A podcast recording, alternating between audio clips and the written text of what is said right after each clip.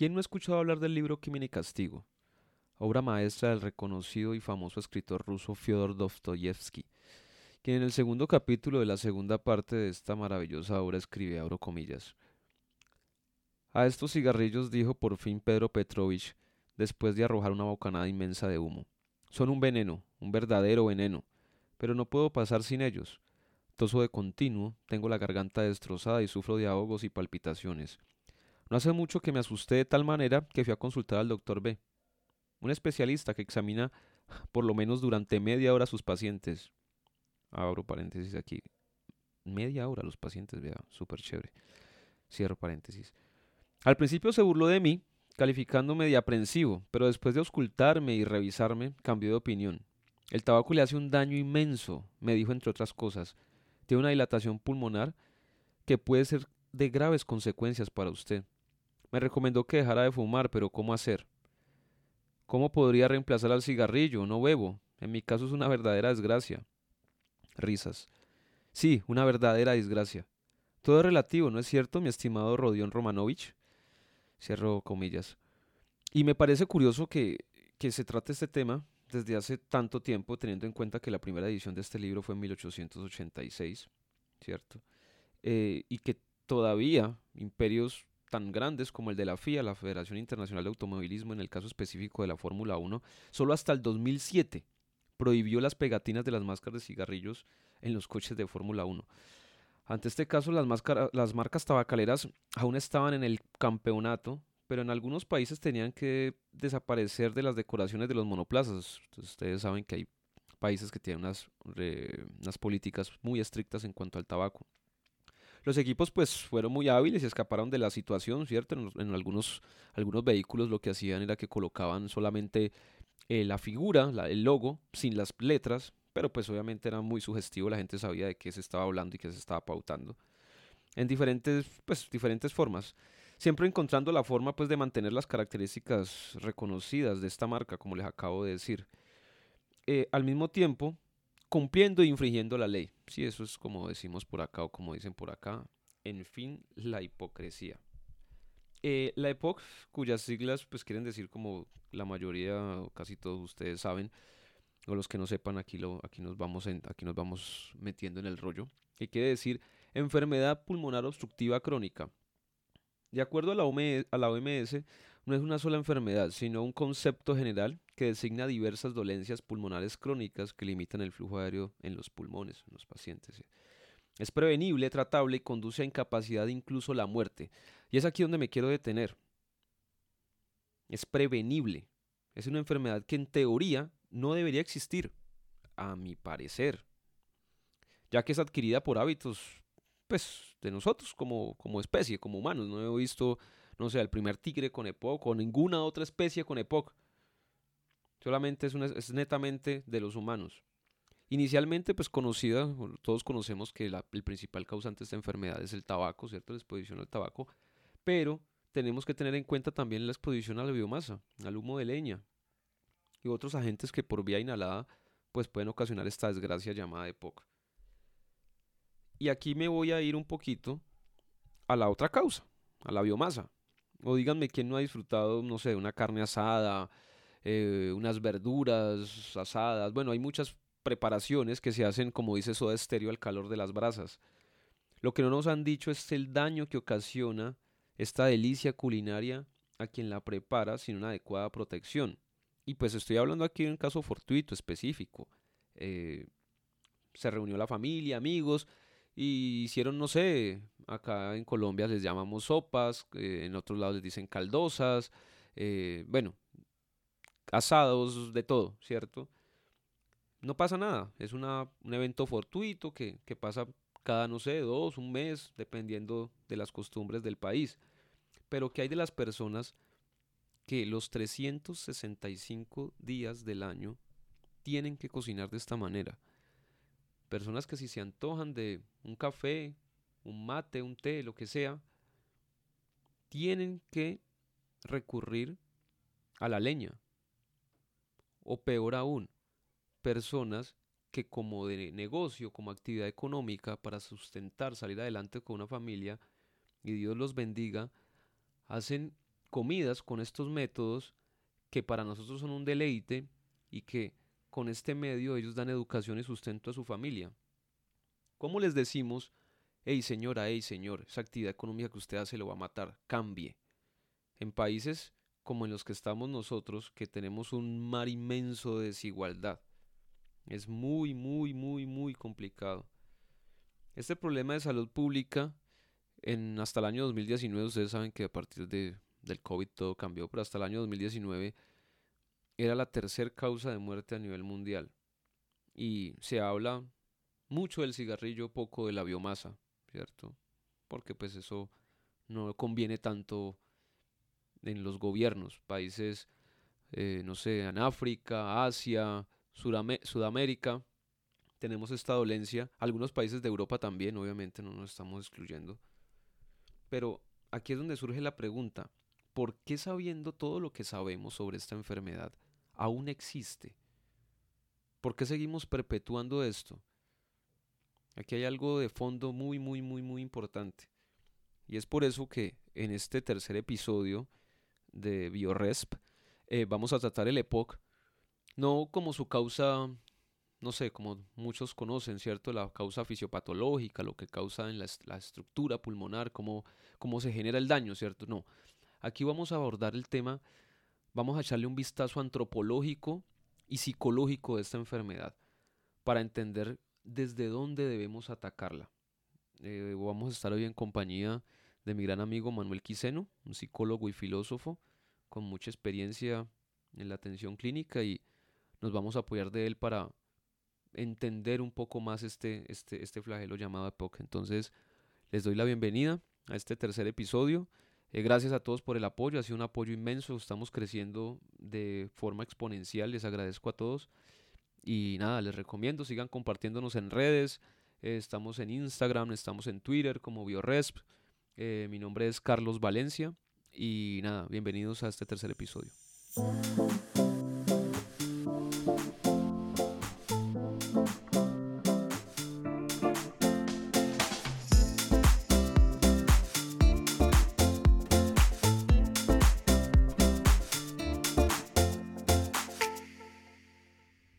Buenos días, buenas tardes, buenas noches.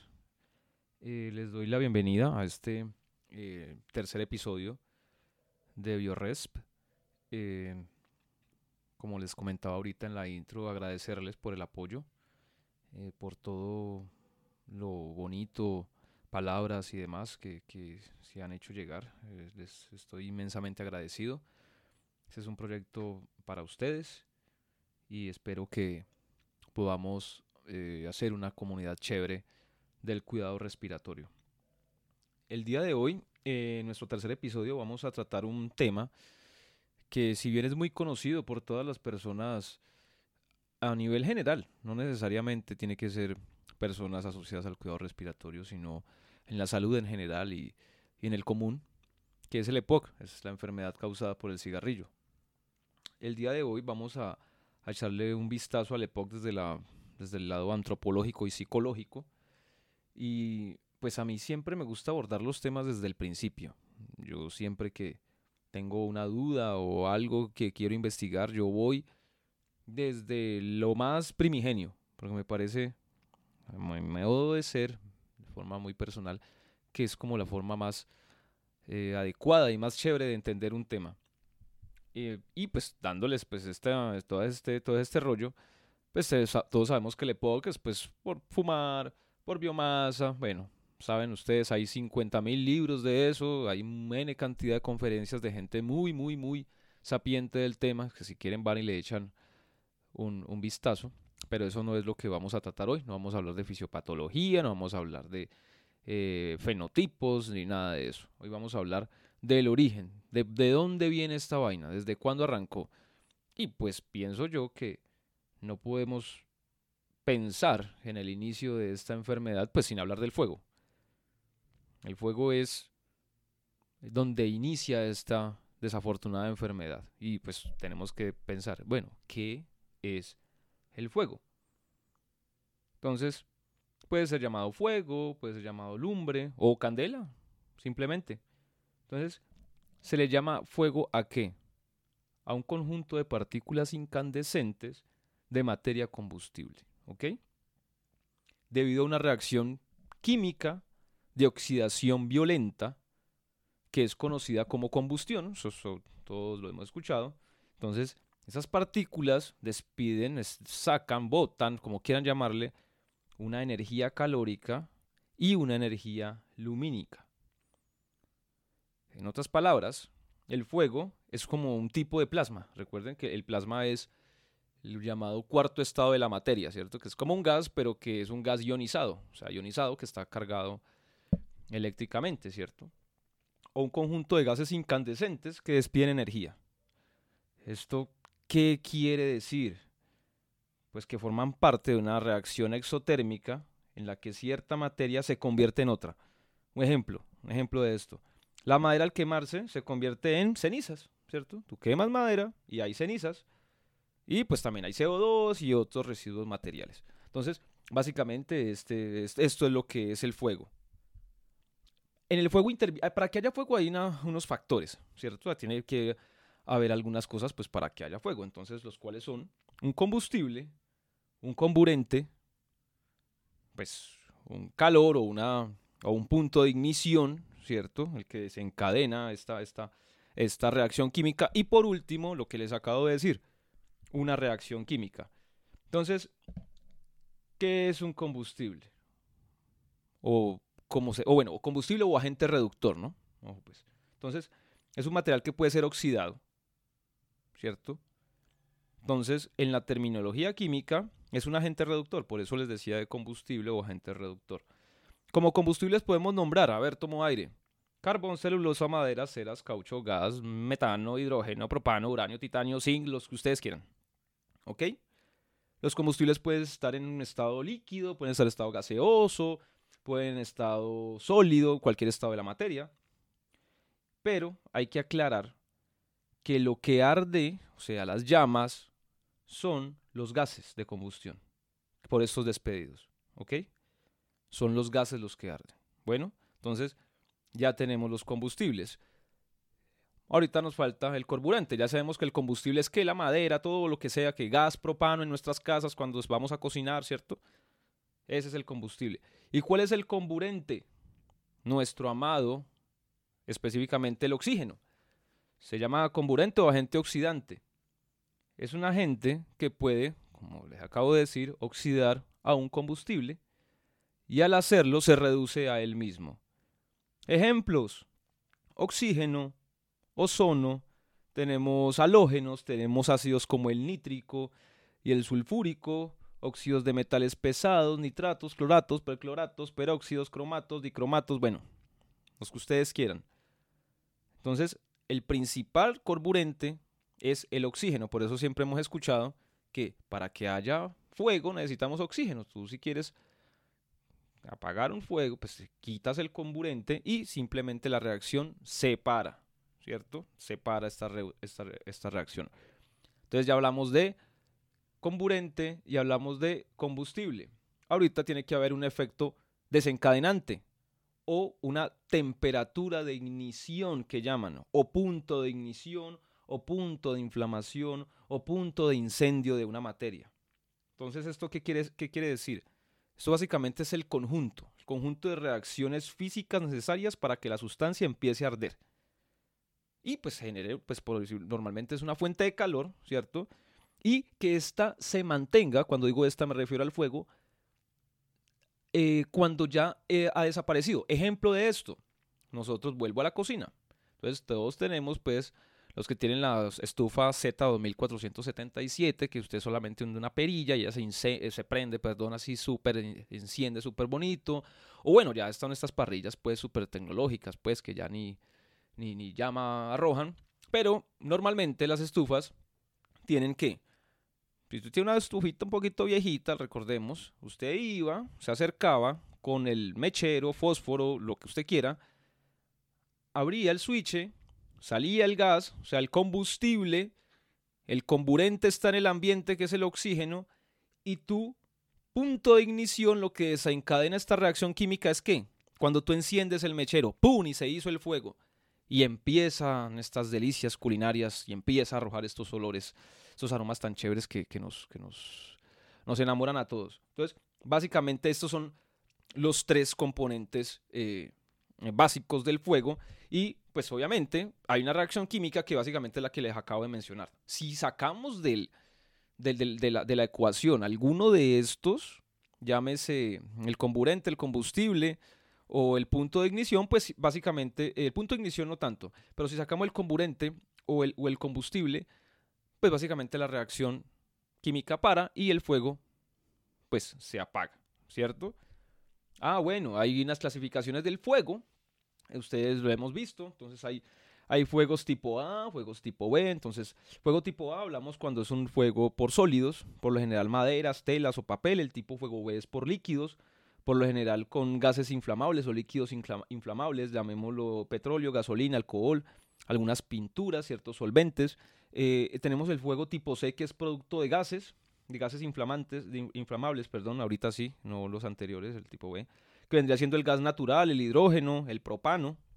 Tenemos el fuego tipo D que es por metales, eh, como el litio, el sodio. Tenemos el fuego tipo E que es secundario pues a electricidad.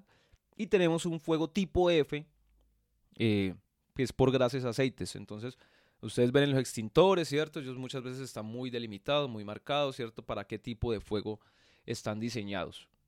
Y es importante conocerlo porque pues así mismo sabemos cómo podemos eh, cesar esta, esta, esta reacción química que hablamos. Entonces, hay un triángulo, una triada muy conocida del fuego, ¿cierto? El triángulo del fuego, tiene otro nombre, pero digamos el triángulo del fuego, que entonces está en la triada está el combustible, el calor y el oxígeno. Si tú sacas alguno de estos, se acaba.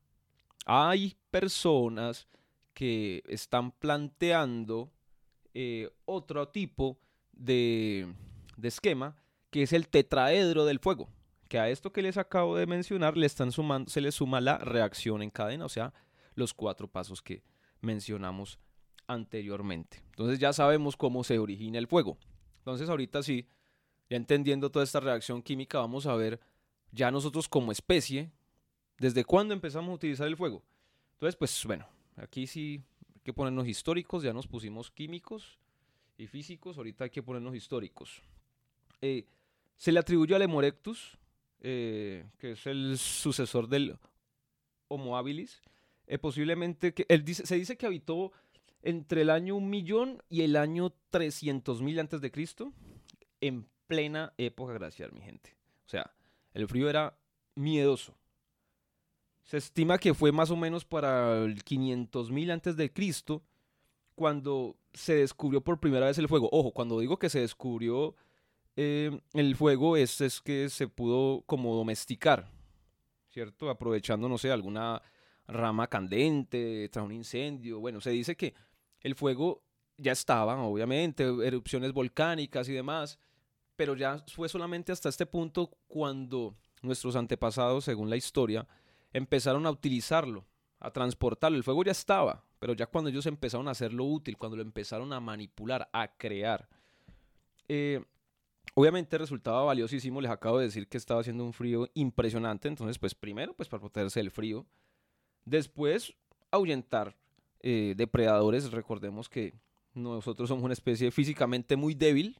O sea, nosotros, no sé, un perro bravo nos puede quitar la vida. Entonces, no, nos teníamos que cuidar. Lo empezamos a utilizar para la caza. Hay documentos que hablan que lo que se hacía es que se, eh, inicialmente nuestro planeta era boscoso, según los, los, estudios eh, geológicos, y lo que hacíamos nosotros era incendiar una parte del bosque y esperar a los animales al otro extremo. Cuando iban saliendo, tenga comida. Entonces, bueno, aquí un paréntesis, nosotros como especie nunca hemos sido los más, los más amigables con el planeta, la verdad. O sea, eso sí hay que tenerlo claro, no es que antes sí, ahora no, no. Siempre hemos sido bastante destructores, hemos acabado especies, no sé, en Australia nada más, hay, hay una especie que vivió ahí y la acabamos en, en un santiamén, pero bueno, en fin. Entonces, eh, eso era uno de sus usos. obviamente, la comida, ¿cierto? Nos dimos, no, no fue que, no sé, le cayó un rayo a, a un, no sé, a un antílope ay, no, mira, no, eso no fue así tan así. Simplemente en el proceso de experimentación a alguien se le ocurrió, no sé, probó, puso un pedazo de carne en el, esto sabe como chévere. Y se continuó con esta eh, costumbre. Eh, aparte de eso, obviamente, esto permitió que pues, se exterminaran parásitos, bacterias, o sea, de cantidad de cosas que en ese momento no se sabía, pero permitió, y eso sí es claro, que el fuego en la comida permitió que nosotros como especie avanzáramos. Nuestro cerebro creció, nuestro contenido eh, calórico aumentó, por ende teníamos mucho más energía, no nos demorábamos tanto para procesar la comida, no es lo mismo procesar una comida cruda que, que una comida ya preparada. Vemos que hay especies hasta la actualidad de algunos eh, cohabitantes que tenemos aquí en nuestro planeta que se dedican exclusivamente a cazar y a comer. Nosotros cuando empezamos a descubrir todo esto, empezamos a acelerar procesos, a optimizar procesos, nos permitió mirar hacia otros panoramas y pues el resultado pues lo estamos viendo nosotros aquí en este, en este, en este punto. Entonces ya después se dice pues que el Homo erectus fue el que eh, fue el que creó los primeros mecheros, pues, o sea, ya para transportar el fuego, porque era algo súper valioso, ya se empezó a domesticar, ya se empezó a entender cómo se podía producir, como hemos visto en, muchas películas, con piedras, con frotando dos cerillos o dos palos o dos pedazos de madera. Y ya no era pues algo tan, tan preciado, algo que si se apagaba, pues bueno, se acabó esto, ¿no? Ya lo podíamos controlar y por el fuego se dice que hubo guerras y demás porque era un ser divino, ¿cierto? Se, se idolatraba y demás. Y eso todos lo hemos visto pues en muchas películas. Entonces, eh, ya sabemos cómo, cómo, nuestra especie, más o menos, es como una, bueno, es un brochazo ahí, pues como rápido, de cómo, de cómo nuestra especie eh, con el fuego empezamos a, a, crecer, ¿cierto? Inicialmente de forma positiva, el fuego tiene muchas cosas positivas, no estoy, ojo, pues estoy diciendo que el fuego es malo, no, súper bueno. Pero ya después fue que apareció el tabaco, ¿cierto? Y aquí quiero quiero ser, eh, quiero hacer un paréntesis porque normalmente nosotros como americanos eh, siempre hablamos, no, sí, los europeos nos colonizaron y, nosotros siempre somos pues la, las, las tristes palomas. Y sí, es cierto, sufrimos demasiado, muchísimo, muchísimo, muchísimo, muchísimo, pero muchachos, el tabaco es americano, o sea, es producto, es de América para el planeta. O sea, aquí fue que creció este, este rollo. O sea que tampoco es que seamos tan inocentes, algo también hemos contribuido para el mal de la humanidad, ¿cierto? Como especie. Entonces, se habla, eh, pues el fósil que se tiene más antiguo eh, se descubrió en 2010 en Perú y se calculaba eh, que, que, más o menos fue por allá en la época del Pleistoceno, hace 2.5 millones de años más o menos, antes de Cristo, que ya había tabaco, ¿ok? Hace 10.000 años el tabaco se cultivaba de manera habitual en Centro y Norteamérica, y ya para el siglo I después de Cristo, el tabaco se había conquistado en todas las tierras de cultivo de América, o sea, de la Patagonia hasta la punta, ya no sé, bueno, en Canadá no creo que se dé, pero bien arriba, bien arriba. Entonces, producto americano, muchachos, producto americano. Obviamente los europeos lo fueron los que hicieron el proceso de difusión. Entonces, eh, se, dice que el primer contacto con el tabaco eh, fue en el segundo viaje de Colón, que eso fue más o menos en el 493, el 496, más o menos, cuando hablo 400 digo 1400. Eh, este viaje se centró pues en las diferentes islas del Caribe. Ellos estaban por ahí, papá, Por, de hecho, esta, esta, Trinidad y Tobago, se piensa que el nombre Tobago era asociado al tabaco. Era una, un símil ahí como etimológico, pero pues bueno, no, no, no sé qué tan cierto sea, sea eso. Eh, ya para ese tiempo, ¿cierto? Entonces eh, Colón llegó por allá al Caribe. Eh, ellos inicialmente recordemos que Colón lo que pensaba era que ellos estaban en las Indias, ¿no? Ellos estaban haciendo era un viaje comercial, básicamente. Era, era un viaje tipo comercial. Él mandó a sus dos, dos amigos, secuaces, como quieran llamarlos, el señor Luis de Torres y Rodrigo de Jerez, pues a explorar el área, ¿cierto? A ver, pues, qué, con quién se encontraban, a ver qué, qué, qué pasaba, pues, porque obviamente ellos iban era por un viaje que les encomendaron, pues, los reyes, y era un tema comercial. Se habla que hay unas fechas, pues, según el diario de Colón, que para el 2, del 2 al 5 de noviembre, más o menos, eh, del, se llegaron ellos, más o menos, y para el 6 de noviembre de 1492, eh, Colón escribió en su, en su, diario y voy a hacer aquí, en, voy a abrir aquí comillas. Entonces dice, iban siempre los hombres con un tizón en las manos y ciertas hierbas para tomar sus saumerios, que son unas hierbas secas, metidas en cierta hoja seca también a manera de mosquete. Y encendido por una parte de él y por la otra chupan y sorben, y reciben con el resuello para adentro aquel humo con el cual se adormecen las carnes y cuasi emborracha. Y así que no sienten el cansancio. Estos mosquetes llaman ellos tabacos. Entonces, este supuestamente fue el, primer eh, encuentro de, los, de los europeos con, con, este, con, este, con, este, con, este, con esta planta. Ya por allá, eh, después pues con el, con el tiempo, eh, un señor llamado de apellido Nicot, ¿cierto? Este señor era un eh, embajador de Lisboa, el señor eh, se lleva la planta para Europa, eh, se la da a, unas reinas de, no recuerdo de qué, país específicamente, me disculpan ahí, y empieza a, a, promocionar, a decir que esto tiene propiedades curativas y demás. Posteriormente, al, a, pues a nombre de este señor Nicot se le, llama al principio activo pues nicotina, por eso se llama nicotina, porque él fue el que llevó el, tabaco y lo hizo, lo hizo famoso en, en Europa.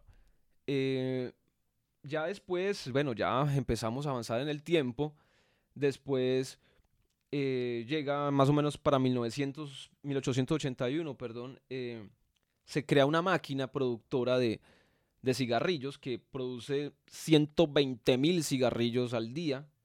Después llegan las guerras mundiales, la primera y la segunda, y se dispara este consumo. Posteriormente se le pasa este, normalmente era de hombres, ¿no? Recordemos que es la época del patriarcado, pues esta nefasta época. Y, pero a medida que empiezan los movimientos de liberación femenina y demás, eh, las mujeres se emancipan, empiezan a trabajar. Recordemos que en estas guerras muchos hombres murieron, entonces ya la mujer obviamente no dejó de cumplir este, este esta función de, cuidadora, de, atención de la casa, sino que pasa a la, a, la, a la, función, a trabajar, ¿cierto? En mayor cantidad, pues en la industria como tal, hablo en esta, en esta época, que era lo que, lo que se movía. Y en ese proceso, como era solamente de hombres, pasan, ya obviamente es un, es un hábito que adoptan las mujeres, eh, para, pues para, no sé, eh, iniciar pues ya su, la, la, carrera de liberación y demás. Bueno, eso es un, tema ahí súper, súper complejo que no vamos a entrar a revisar ahorita. Eh, en el comienzo, ya después, en el siglo XX, ya se empiezan a, a, iniciar estudios. Hablan ya un señor llamado Richard Doll, él, es un epidemiólogo que empieza a decir que las personas que fuman cigarrillo tienen mayor probabilidad de, de, adquirir cáncer de pulmón. Eh, después también, eh, en 1964 también se empiezan a hacer estudios respecto a esto. Eh, ya después en, en, los años 70 se popularizan las cosas pues como el consumo con filtro para, para proteger y el tema de los cigarrillos light, pero pues después se dieron cuenta que, que eso era una mentira, el tema del cigarrillo light, entonces lo omiten, quitan, hacen una normativa que obliga a las tabacaleras a, quitar este, esta, esta etiqueta de, de light. Eh, países en Gran Bretaña para 1908 se prohibió el tabaco, la venta de tabaco a niños, pues qué belleza eso, gracias. Eh, después, eh, para 1958, me devuelvo, se crea la primera clínica pues para ah, quitar, o sea, el abandono, para la adicción al tabaco. En televisión en 1965 se prohíbe ya la pauta como tal en 1971 se hace el primer acuerdo en el que las tabacaleras deben dar alerta a las personas en sus cajetillas, en sus cajas, que, que esto es un problema para la salud. Y pues después también se aumentan los, los impuestos para estas estas, estas tabacaleras. Eh, aquí hemos dado un repaso así súper grande del tema del, del tabaco, ¿cierto? Y, del, y del fuego, y asociado a la cocina. Entonces vemos que es algo en lo que llevamos demasiados años. Es muchos años, mi gente, es, es muchísimo tiempo. Y como es un hábito tan, tan, tan perpetuado, cuando hablo de hábito hablo más del tema de la cocina, y una adicción con el tema del tabaco y la nicotina, que como todos sabemos es la sustancia que genera eh, la adicción, eh, tenemos que mirar, darle vuelta a la página y dejar de, no sé, intentar tratar el EPOC con, con las normas, con los medicamentos, ¿cierto? Con ICS, con la Basama, bueno, con todos estos tipos, estos medicamentos, ¿cierto? Y la vacunación, y bueno, bueno, lo que todos sabemos, eh, pero hay que empezar a mirarlo de otra forma. Hay que mirar de otra forma este, esta enfermedad, que ir al punto central. ¿De dónde viene esto? Porque lo que estamos haciendo es tratar, pero la prevención está muy, muy, muy, muy, muy corta. Entonces, eh, eh, este episodio es poco largo, entonces nos da para una segunda parte. Y en la segunda parte ya vamos a hablar con, con Manuel. Manuel eh, lo visité hasta, hasta su estudio, me abrió las puertas y, conversamos un rato y le hice una serie de preguntas de él desde el punto de vista filosófico y psicológico y antropológico también. ¿Qué, ¿Qué, podríamos sacar? ¿Cómo podríamos tratar este, esta enfermedad? ¿Qué están haciendo los países? ¿Qué están haciendo los gobiernos con respecto a eso? ¿Y qué estamos haciendo nosotros? Porque es que no es solamente dejar la responsabilidad como siempre, al, al, a ese ser, a ese metaser llamado Estado, gobierno, lo que ustedes quieran, no, es desde nosotros. Entonces, nada, nos vemos en la segunda parte. Muchas gracias por, por escuchar. Y como siempre, las puertas abiertas. Recuerden que estamos en redes sociales, estamos en Instagram como Bioresp, en Twitter como Bioresp, estamos en Spotify, en Google Podcast, en Apple eh, Podcast, en, bueno, Anchor, lo que ustedes quieran. Ahí en todas las plataformas para que nos escuchen. Cuéntenle a sus amigos. Y nada, nos vemos en el próximo episodio. Muchísimas gracias.